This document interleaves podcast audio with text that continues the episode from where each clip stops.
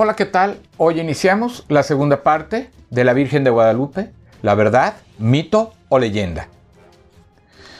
Y hoy eh, habíamos comentado que eh, estaremos analizando un documento eh, de la Sociedad Histórica Joaquín García Icas Balseta. Y la carta que está aquí, donde se presenta este documento de la sociedad, es de diciembre 7 de 1999. Distinguidos amigos, a ustedes que se presentan como formadores de la opinión pública y buscadores de la verdad, por esta razón presentamos a ustedes este documento escrito y dirigido por la Iglesia Católica Romana, en donde ellos mismos comprueban que no hay fundamento histórico sobre Juan Diego y las apariciones de la Virgen.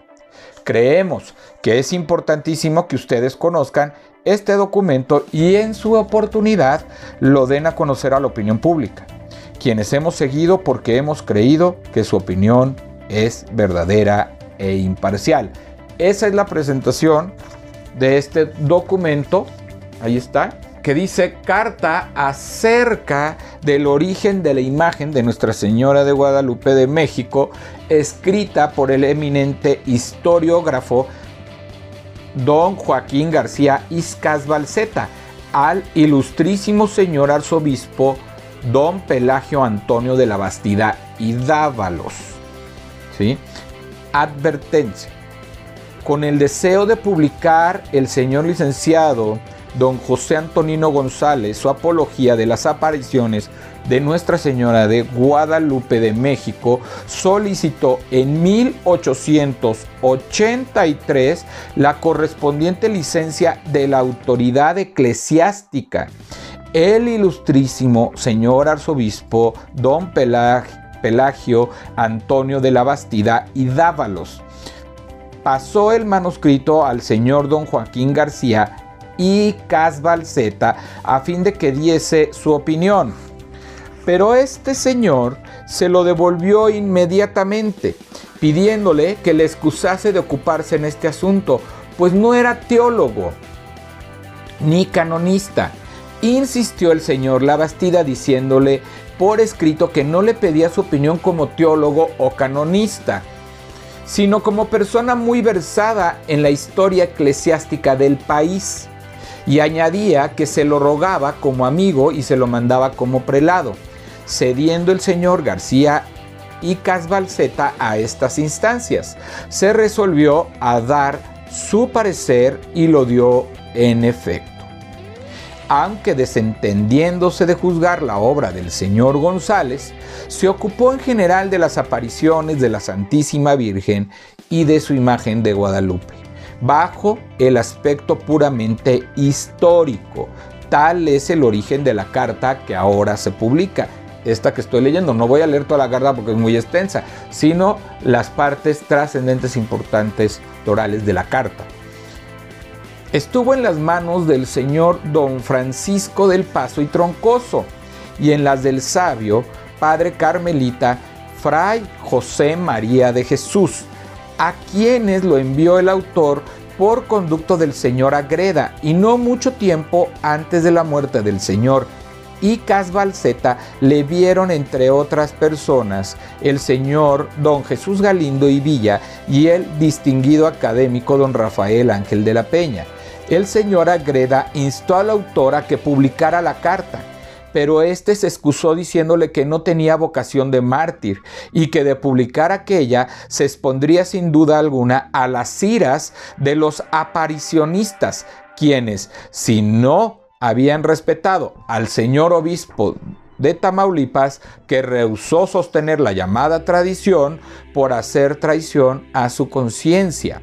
Mucho menos respetarían a él que no estaba revestido de tan alto carácter. En este inicio de la carta lo que está diciendo es que esta carta pasó por muchas manos de mucha gente muy importante, de mucha, eh, de mucha gente muy, muy preparada y que eh, pues le dijeron que publicar esta carta, que era muy importante salir de la ignorancia de lo que se estaba viviendo y no mantener eh, esta mentira. así, eh, eh, en pocas palabras, es lo que está diciendo.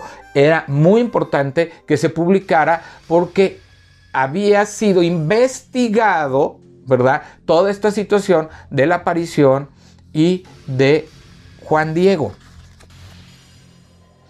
Bueno, eh, y después menciona algunas publicaciones y algunas ediciones de esta carta. Pero dice, pero ninguna de estas ediciones reproduce íntegro el texto del señor García y, y Casbalceta. El traductor latino, cambiando la forma epistolar, lo publicó como disertación. Omitió varios párrafos y mutiló otros. vean cómo lo que fue pasando simplemente porque no estaban de acuerdo, ¿verdad? Eh, eh, con la investigación hecha y comprobado de esta falacia. Entonces, como la autoridad eclesiástica no estaba de acuerdo, se dedicaron a cambiar el documento y a emitirlo de otra manera. En la traducción castellana se siguió enteramente el texto interior y así quedó desfigurado el estilo en que fue escrito el original. Por último, hay que advertir que desde el año de 1883, en que fue escrita la carta, hasta el presente, han sido impresos varios documentos que el autor de ella cita como manuscritos. Al mérito de la carta, el lector imparcial encontrará en ella el mismo recto criterio y honradez que caracterizan a los escritos del docto, bibliógrafo y eminente historiador. O sea, era reconocido ¿verdad?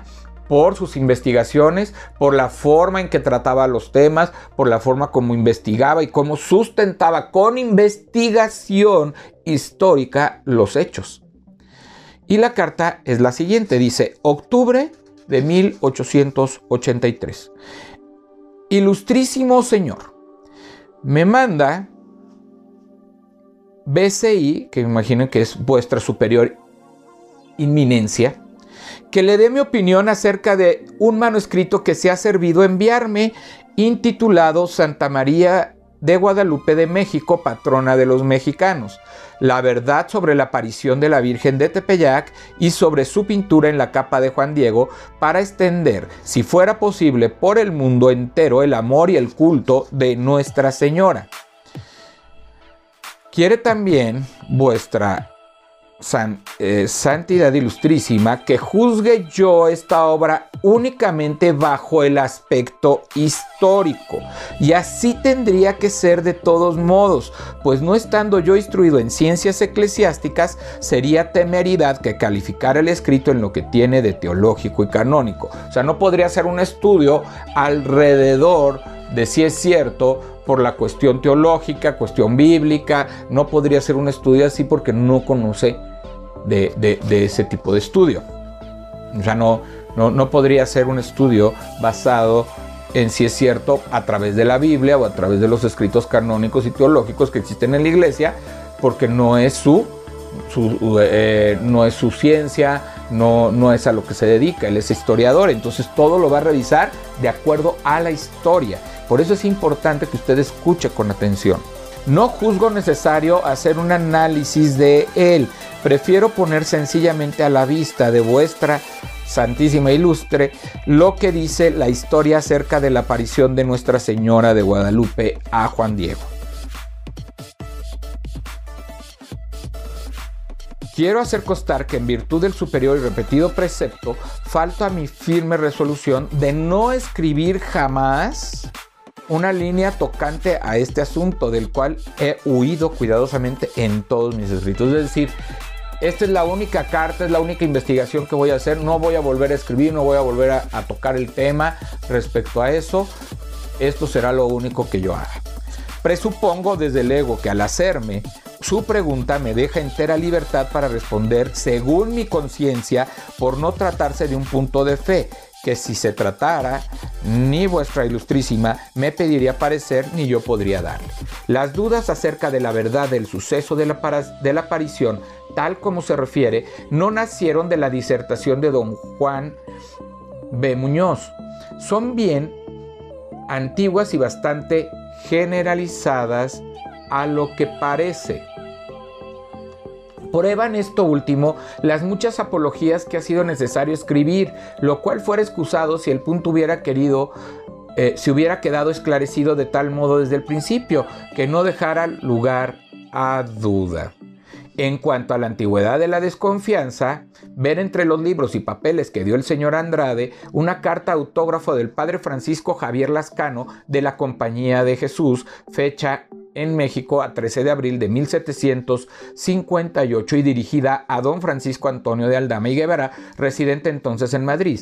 Contesta a una de esta escrita el 10 de mayo de 1757 en que se hablaba ya de la impugnación de un desatinado fraile Jerónimo, sobre lo cual pide más datos el padre Lascano. La bula de la concesión del patronato es de 1754, de suerte que antes de los tres años de conocida ya hubo un religioso que de palabra o por escrito no temían impugnar lo que se dice aprobado en aquella bula. El doctor Uribe en los últimos años del siglo anterior, estimulado sin duda por el sermón del padre Mier, aunque no lo nombra, tuvo que salir a la defensa del milagro. La memoria de Muñoz, escrita en 1794, permaneció sepultada en los archivos de la Real Academia de la Historia hasta el año de 1817. Después, eh, sigue comentando, mucho tampoco los conoció ni pudo conocerlos, pero todos ellos no han hecho más que confirmar de una manera irrevocable, está hablando de los documentos su proposición de que antes de la publicación del libro del padre Miguel Sánchez no se encuentra mención alguna de la aparición de la Virgen de Guadalupe a Juan Diego. Antes de haber sido escrito un libro por el padre Miguel Sánchez, no hay nada que constate ni nada que compruebe la aparición de la Virgen de Guadalupe. Porque sería absurdo exigir que los contemporáneos tuvieran don de profecía y adivinando que más adelante se inventaría un suceso de su tiempo, dejaran escrito con anticipación que no era cierto ni se diera crédito a quienes lo contaran que no hay informaciones a autos originales de la aparición. Es cosa que declaran todos sus historiadores y apologistas, incluso el padre Sánchez, y explican la falta con razones más o menos plausibles. Algunos se han empeñado en que realmente existieron y quieren probarlo refiriéndose que el señor arzobispo don Fraile García de Mendoza de 1602 a 1604, leía con gran ternura los autos y procesos originales de la aparición, lo cual no consta más que por una serie de dichos, o sea, por lo que se hablaba, lo que se decía en ese tiempo, o sea, era más rumor, más una leyenda, más algo que se iba transmitiendo por boca que por algo que estuviera verdaderamente sustentado en algo escrito. Cuentan también que Fray Pedro Mezquía, franciscano, vio y leyó en el convento de Victoria, donde tomó el hábito el señor arzobispo Zumárraga, escrita por este prelado a los religiosos de aquel convento, la historia de la aparición de Nuestra Señora de Guadalupe. Según y cómo aconteció, el padre Mezquía partió para España y ofreció traer a su vuelta el importantísimo documento, pero no lo trajo. Y reconvenido, por ello, respondió que no lo había hallado y que se había y que se creía haber perecido en un incendio que padeció el archivo, o sea, no estaba seguro. O sea, como que estaban inventando ya una historia de que se había quemado el archivo, con lo cual quedaron todos satisfechos sin meterse a averiguar más. Por lo demás, la falta de los autos originales no sería por sí sola un argumento decisivo contra la aparición, pues bien pudo ser que no se hicieran o que después de hechos se extraviaran. Aunque a decir verdad, tratándose de un hecho tan extraordinario y glorioso para México, una u otra negligencia es harto inverosímil. O sea, es muy inverosímil, no es muy creíble lo que se está diciendo a partir de esto. ¿Por qué? Porque todos los acontecimientos de la historia de nuestro México han quedado documentados y hay documentos de todas las cuestiones históricas, ¿verdad? De la independencia, de la revolución, eh, de, de la conquista, hay códices, hasta los aztecas iban plasmando la historia de la cultura en códices. Entonces, ¿por qué no hay de parte de la institución eclesiástica tradicional, no hay un documento que conste de la aparición de la Virgen. El primer testigo de la aparición debiera ser el ilustrísimo señor Zumárraga, a quien se atribuye papel tan principal en el suceso y en las subsecuentes colocaciones y traslaciones de la imagen. No hay más ligera alusión al hecho o a las ermitas. Ni siquiera se encuentra una sola vez el nombre de Guadalupe. Tenemos sus libros de doctrina, cartas, pareceres, una exhortación pastoral, dos, dos testamentos y una información acerca de sus buenas obras. Eso es lo que tenemos del señor Zumárraga. Y no hay nada que detalle o que hable de la aparición de la Virgen. Si el señor Zumárraga hubiera sido testigo favorecido de tan gran prodigio, no se habría contentado con escribirlo en un solo papel, sino que le habría proclamado por todas partes y señaladamente en España, a donde pasó al año siguiente. Habría promovido el culto con todas sus fuerzas, aplicándole una parte de las rentas que expendía con tanta liberalidad liberalidad. Alguna manda o recuerdo dejaría al santuario o en su testamento. En las varias doctrinas que imprimió tampoco hay mención del prodigio. Lejos de eso, en la regla cristiana de 1547, que si no es suya, como parece seguro, a lo menos fue compilada y mandada a imprimir por él. Se encuentran estas significativas palabras. Ya no quiere el Redentor del mundo que se hagan milagros, porque no son menester, pues esta nuestra santa fe tan fundada por tantos millares de milagros como tenemos en el Testamento viejo y nuevo, ¿cómo decía eso el que había presenciado tan gran milagro? Esas fueron las palabras de este prelado mexicano, de este arzobispo Zumarra, que decía que ya no se necesitaban milagros, que ya no era necesario, aunque la fe estaba fundada en los milagros que se mencionaban en, en el Viejo, aquí dice Viejo y Nuevo Testamento, Antiguo y Nuevo Testamento. Es necesario decir, para de una vez que todas esas construcciones de ermitas y traslaciones de la imagen no tienen fundamento alguno histórico. Todavía el autor discute la posibilidad de que el señor Zumárraga hiciera una de esas procesiones a fines de 1533, siendo ya cosa probada con documentos fehacientes que estaba entonces en España y que volvió a México por octubre de 1534. Va saliendo muchas cosas que no están documentadas, que no están escritas y son plasmadas como una falacia, como una mentira. Se está contradiciendo todos los hechos de lo que están ahí hablando.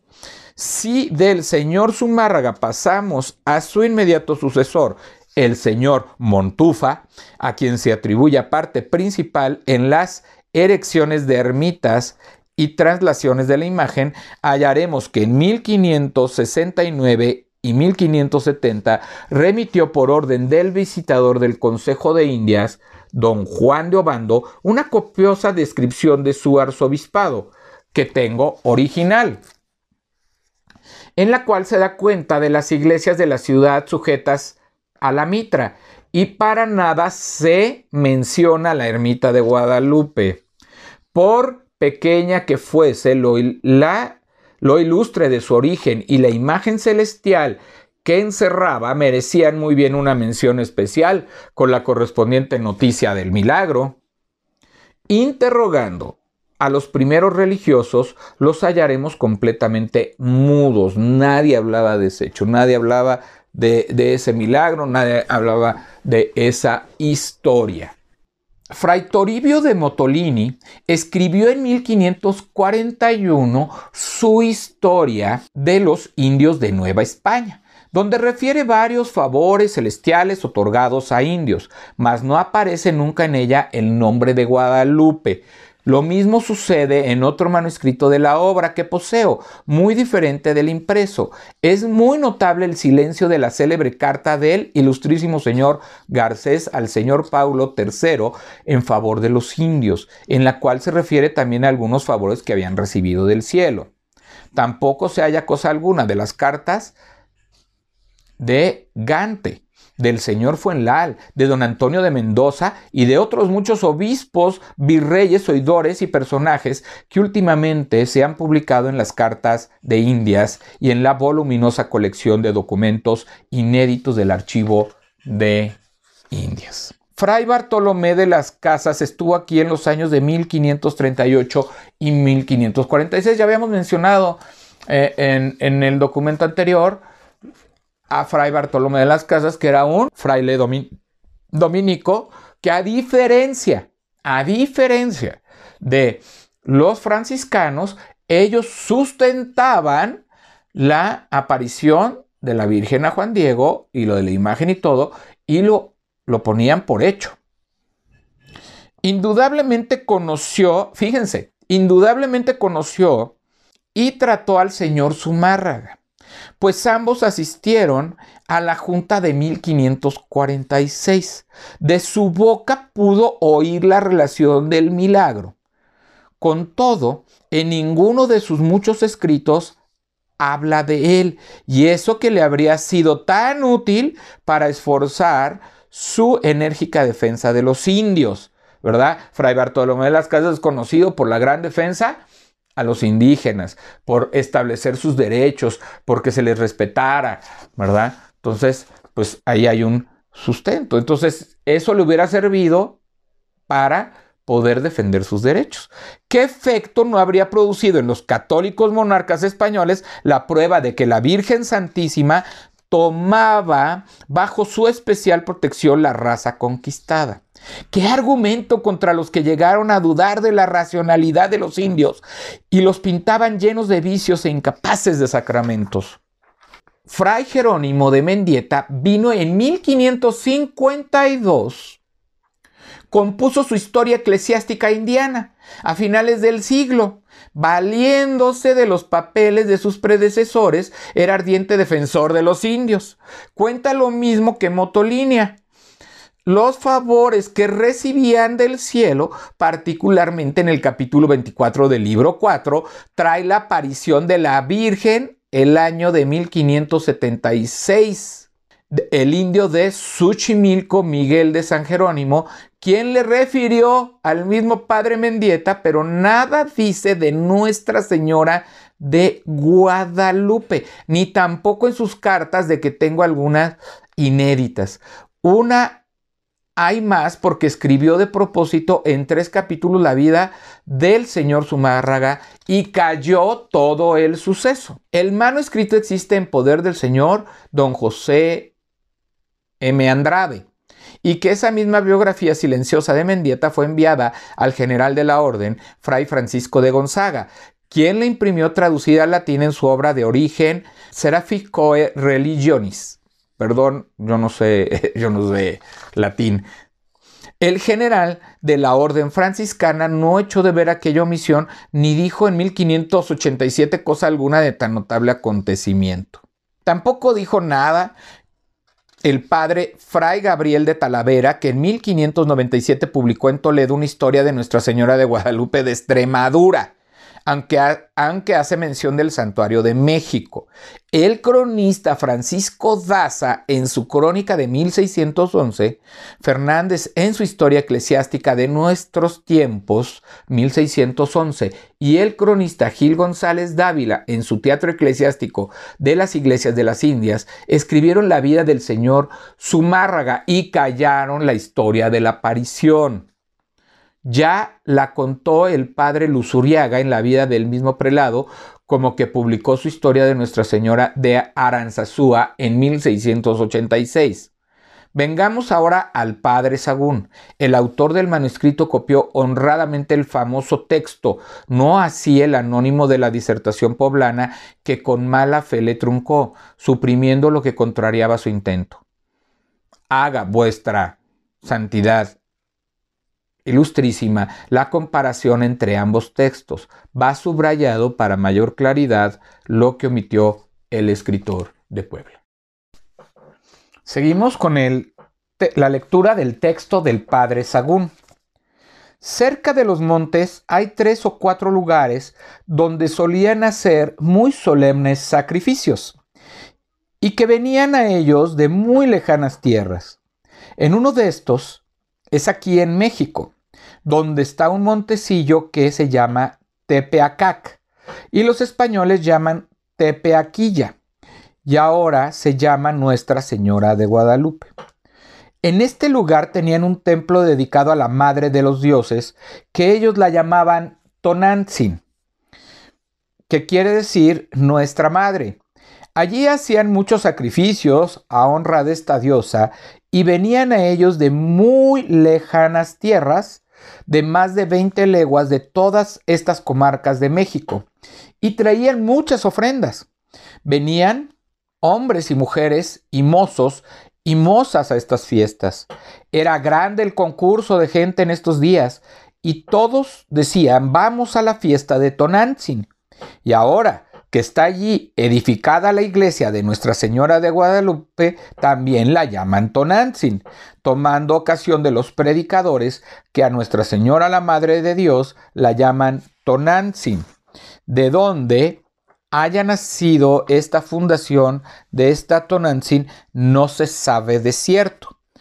Esto ya lo vimos en la primera parte de, en la primera parte de, este tema, de, este, de, este, de estos videos que estamos haciendo sobre la Virgen de Guadalupe. Ya vimos el origen de Tonantzin, ya vimos que también le llamaban Coatlicue, ¿verdad? Y ya vimos que era la madre Huitzilopochtli, en otros lados le llaman Ometeot, entonces vemos todo ese origen ¿verdad? Y aquí él está diciendo, eh, no se sabe el origen, sin embargo, pues ya están los antecedentes ahí en el primer programa. Pero esto sabemos de cierto, que el vocablo significa de su primera imposición aquella Tonantzin antigua, y es cosa que se debería remediar porque el propio nombre de la Madre de Dios, Nuestra Señora, no es Tonantzin, sino Dios Inantzin.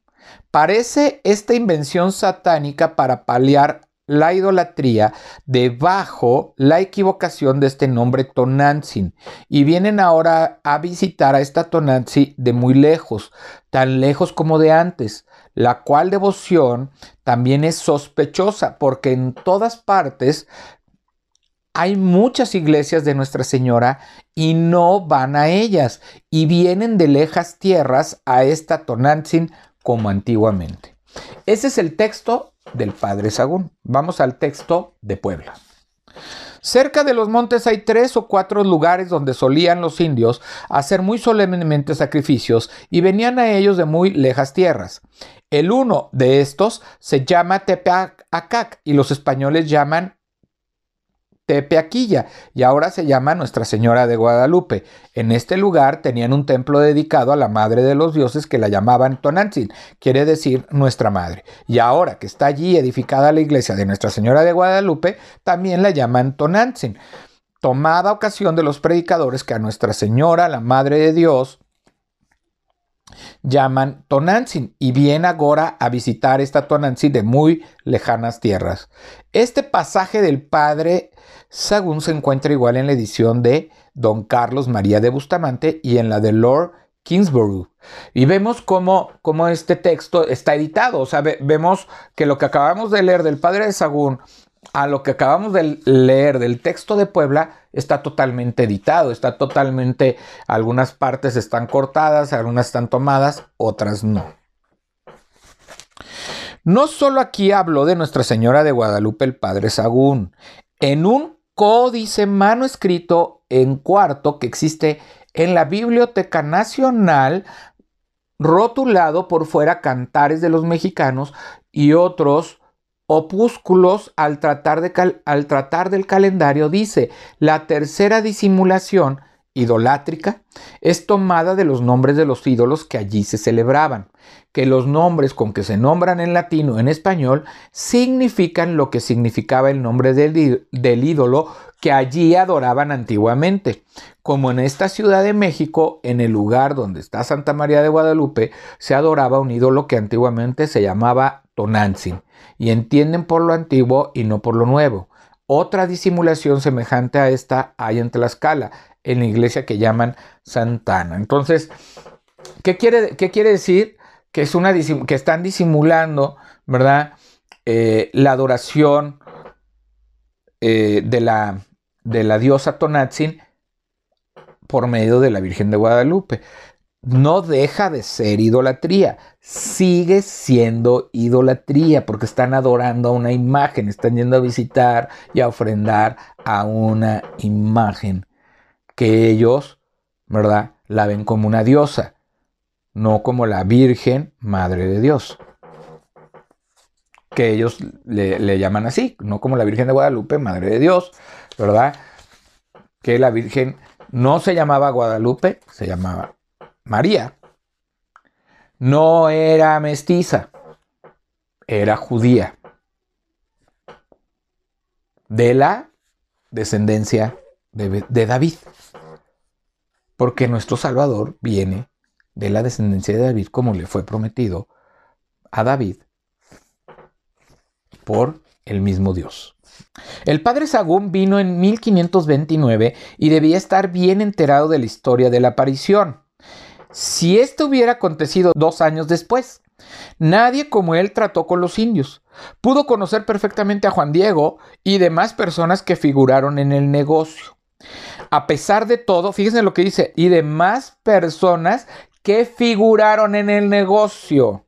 Ya lo están viendo como un negocio, como algo que van a lucrar con esa parte de la fe para atraer a los indios eh, eh, a la conversión al catolicismo. A pesar de todo, dice terminantemente que no se sabía de cierto el origen de aquella fundación, y por los dos pasajes citados se advierte con toda claridad que le desagradaba la devoción de los indios, teniéndola por idolátrica. Al padre Sagún le molestaba la devoción de los indios, teniéndola por idolátrica, por idolatría, por adoración a ídolos, a dioses que no es el verdadero Dios y que deseaba verla prohibida. ¿Y que deseaba verla prohibida? Uno de sus fundamentos es que allí acudían en tropel los indios como de antes, mientras que no iban a otras iglesias de Nuestra Señora. Supuesta la realidad de la aparición, ninguna extrañeza podía causar al padre Sagún que los indios prefiriesen el lugar en que uno de los suyos había sido tan singularmente favorecido por la Santísima Virgen. Bien mirado el testimonio del padre Sagún es ya algo más que negativo. Por aquellos mismos tiempos preguntaban, preguntaba el rey a don Martín Enríquez, cuál era el origen de aquel santuario. Y el virrey contestaba con fecha de 25 de septiembre de 1575 que por los años de 1555 o 56 existía allí una ermita con una imagen de Nuestra Señora, a la que llamaron de Guadalupe, por decir que se parecía a la del mismo nombre de, en España, y que la devoción comenzó a crecer porque un ganadero publicó que había cobrado la salud yendo a aquella ermita. Vemos pues que el virrey mismo, con tener tantos medios de informarse y haber de dar cuenta al rey, no alcanzó a saber el origen de la ermita. Explica de dónde, de dónde vino a la imagen el nombre de Guadalupe y nos informa de que la devoción había crecido porque se contó un milagro obra allí. Pronto veremos confirmado por otro documento auténtico que precisamente hacia esos años se declaró la devoción a Nuestra Señora de Guadalupe y se publicaba muchos milagros. Como Muñoz solo insertó en su memoria el párrafo de la carta de Enríquez que hacia su intento que hacía a su intento, no ha faltado quien se atreva a suponer que en el resto de la carta se hablaría algo más, su posición enteramente gratuita, como ya estaba demostrado en el documento íntegro publicado en las cartas de Indias. Tenemos además una minuciosa relación del viaje del, del comisario franciscano Fray Alonso Ponce, y en ella se refiere a que habiendo salido de México el 23 de julio de 1585, pasó una gran acequia por un puente de piedra junto a la cual estaba un pueblecito de indios mexicanos y en él arrimada a un cerro una ermita o iglesia de Nuestra Señora de Guadalupe, a donde van a velar y tener novenas los españoles de México y reside un clérigo que le dice mis, que les dice misa. En aquel pueblo tenían los indios antiguamente en su gentilidad un ídolo llamado Ispochtli, que quiere decir virgen o doncella, y acudían allí como a santuario de toda aquella tierra con sus dones y ofrendas. Pasó por allí de largo el padre comisario, etc. Que el redactor de la relación como nuevo en la tierra equivocara el nombre del ídolo nada tiene de extraño, pero lo es que si la tradición existía, como se afirma, ninguno de los de la comitiva hubiera dado aviso al comisario de que en aquella ermita se guardaba una imagen milagrosamente pintada para que entrara a verla, en vez de pasarse de largo. Los pasajes de, de, Torquemada y de Bernal Díaz en que se habla de la iglesia han dado materia de larga discusión a los apologistas. El hecho indudable es que ninguno de estos autores menciona la aparición. Aquí debo hacer una mención importante.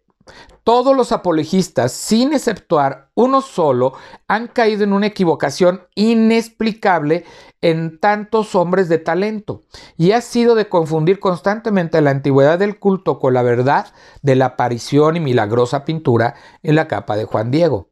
Se han fatigado en probarlo primero, se han fatigado, digamos, en probar la aparición de la Virgen, ¿verdad? Que nadie niega, pues consta de documentos irrefragables, insistiendo en que con eso quedaba probado lo segundo, como si entre ambas cosas existiera la, la menor relación. O sea, querían comprobar que la aparición de la Virgen, pero ellos querían comprobar la, aparición de la Virgen para dar por verdad lo de la manta, ¿verdad? La aparición de la pintura en la manta de Juan Diego. O sea, que una cosa que es una aparición, que es que se haya aparecido, a que haya quedado la pintura milagrosamente quedada ahí en el ayate de Juan Diego lo quieren dar por cierto. O sea, quieren relacionar las dos cosas. Si hubo la aparición, también hubo el milagro. No tiene relación una cosa con otra. Eso es lo que está diciendo. Innumerables imágenes hay en nuestro país y fuera de él a que se tributa culto desde tiempo inmemorial, sin que de eso se deduzca nadie que son de fábrica milagrosa. O sea, había muchas imágenes ya, ya había iglesias, ya había imágenes de santos, imágenes de, Jesucristo, imágenes de todo, y se le veneraban, y ninguna se le hacía mención de, de que había sido realizada fabricada, hecha por un milagro, ¿verdad? Solamente de la de Guadalupe, que yo recuerde, se dice que haya sido bajada del cielo si el contexto de lo que estamos hablando es el contexto también, estamos hablando del contexto bíblico porque precisamente este hombre no se metió en el contexto bíblico porque no tenía el estudio y la preparación para ello. Pero nosotros que hemos leído y estudiado la Biblia y que nosotros conocemos la Biblia, ¿verdad? Como la autoridad porque es la palabra de Dios, entonces debemos ir a ella porque Dios se, digamos, sería incongruente con una orden que había dado, con un mandamiento que había dado. ¿Por qué Dios establece un mandamiento? Él lo contrapone y él hace algo de lo que él no le agrada. ¿A qué voy? Miren, ahí en Éxodo 20, en el verso eh, en el verso 3 dice, Éxodo 23, no tendrás otro Dios fuera de mí, no te harás escultura ni imagen alguna de nada de lo que hay arriba en el cielo o aquí debajo en la tierra o en el agua debajo de la tierra. No te postrarás ante ellas ni les darás culto, porque yo el Señor tu Dios soy un Dios celoso, que castigo la maldad de los que me odian en sus hijos hasta la tercera y cuarta generación. Pero soy misericordioso por mil generaciones con los que me aman y observan mis mandamientos. Esto en la Biblia católica, la versión de Biblia de América, que es la Biblia, es Biblia católica. Esta es una versión de una Biblia católica. Entonces, estamos hablando que si Dios está diciendo que no se hagan escultura ni imágenes de nada de lo que hay en el cielo, en la tierra, abajo del mar, de nada. Y que no se le adore, que no se le eh, se le haga, eh, haga, una devoción a esas imágenes, que no se arrodille ante ellas y que no se les ore y que no se les adore ni se les sirva. ¿Verdad? Está diciendo, no te postrarás ante ellas ni les darás culto. Entonces, ¿por qué Dios tendría que mandar una imagen de la supuesta Virgen de Guadalupe en un ayate cuando miles de años antes había establecido que eso no era agradable a él. Y le había dicho al hombre que no hiciera imágenes. Regresando, ¿verdad? Vemos cómo cuando regresa Moisés, cuando, cuando Dios le dice que vaya porque el pueblo ha hecho una imagen de un becerro y que lo está adorando como si fuera él, está enojado Dios. Dios quiere eliminar al pueblo por haber hecho imagen y adorarla. ¿Por qué Dios habría de mandar una imagen pintada por él para adorarla y rendirle culto? Si lo que dice la palabra de Dios dice que no hay que hacer imágenes de nada ni de lo que está en el cielo, ni de lo que está en la tierra. Y eso habla, no hay que hacer imágenes de Jesús, no hay que hacer imágenes de Dios, no hay que hacer imágenes ni de hombres para adorarlos. Ni escultura, ni, ni imágenes. Y ahí está la palabra de Dios. Entonces, ¿por qué Dios tendría que haber hecho este, este milagro? no tiene ningún contexto ni siquiera teológico. Nosotros sí podemos ver el contexto teológico que, que Joaquín García no, no, le podía dar porque no tenía el, eh, la comprensión de la palabra de Dios, porque no se fue al estudio de la palabra de Dios. Si no, desde el primer punto hubiera dicho, esto es una mentira, porque Dios dijo esto pero no lo está viendo desde el punto histórico y además desde el punto histórico no había nada que narrara del milagro hasta muchos años después. Y no había ni testimonio escrito de los que fueron testigos de este milagro.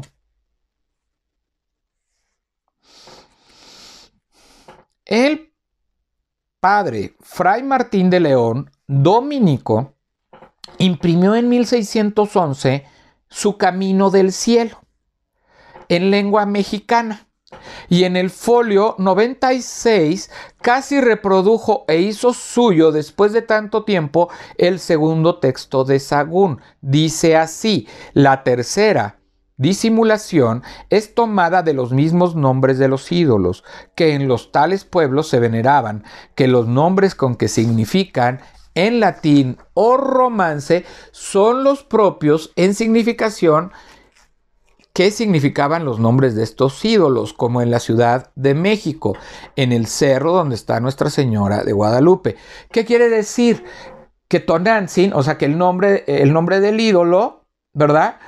Ellos lo adaptaban, lo traducían al español, lo adaptaban para que ellos siguieran adorando, pensando que adoraban a Tonantzin, pero Em, estaban adorando la imagen que había dado la Iglesia Católica de la Virgen de Guadalupe y que en, en la traducción en español significaba lo mismo. ¿Qué quiere decir Tonanzi? Nuestra Señora, ¿verdad? Y entonces ellos tomaron, ¿verdad? Eh, eh, la Iglesia Católica tomó la traducción y dijo Nuestra Señora y le pusieron un nombre ellos, Nuestra Señora de Guadalupe, porque era muy parecida a la Virgen de Guadalupe de Extremadura, o sea, de España.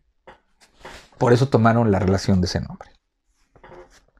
Adoraban un ídolo de una diosa que llamaban Tonatzin, que es nuestra madre, y este mismo nombre dan a Nuestra Señora.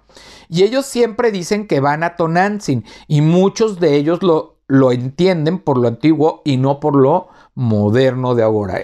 Muchos siguen venerando y adorando la imagen de Tonantzin. No le dan lugar al nombre de Guadalupe, sino le llaman Nuestra Señora. Se refiere enseguida como Sagún a la imagen de Santa Ana puesto en Tlaxcala y a la de San Juan Bautista en Tlaxquimanalco, la más supersticiosa que ha habido en toda la Nueva España. Es digno de notar que cuando estos antiguos misioneros tratan de las idolatrías encubiertas de los indios, saquen a cuento la devoción a Nuestra Señora de Guadalupe. Mal se aviene esto con la creencia en el milagro, que quiere decir que ellos no estaban de acuerdo con la adoración, devoción a la imagen de la Virgen y a eso porque los indígenas seguían adorando a Tonantzin, ¿verdad? No, no a, la señora de Guadalupe. Entonces decían, e, ellos siguen viéndolo como, como idolatría, le siguen dando ese valor. Entonces, no podemos, ¿verdad? O sea, estamos en desacuerdo de esto. Entonces, ¿cómo iban a promulgar un milagro si estaban en desacuerdo? Fray Luis de Cisneros, de la Orden de la Merced, imprimió en 1621 la historia de Nuestra Señora de los Remedios. El capítulo 4 del libro 1 se intitula De cómo las imágenes de devoción de Nuestra Señora tienen sus principios ocultos y milagrosos. Habla en él de varias imágenes de Europa y de Guatemala, mas no menciona la de Guadalupe, siendo así que, se, que trata de imágenes de principios milagrosos. En el siguiente capítulo habla ya de ella en estos términos. El más antiguo santuario es el de Guadalupe, que está una legua de esta ciudad a la parte del norte, que es una imagen de gran devoción y concurso, casi desde que se ganó la tierra, que ha hecho y hace muchos milagros, a quien van haciendo una una insignia iglesia que por orden y cuidado del arzobispo está en muy buen punto. Nada de aparición. No habla nada de la aparición. Habla de la devoción, no de la aparición. Entonces, yo creo que ahí está quedando, que están quedando claros estos puntos. Espero que estén quedando claros y que usted vaya haciendo, ¿verdad? Usted vaya haciendo este, vaya siendo su contexto.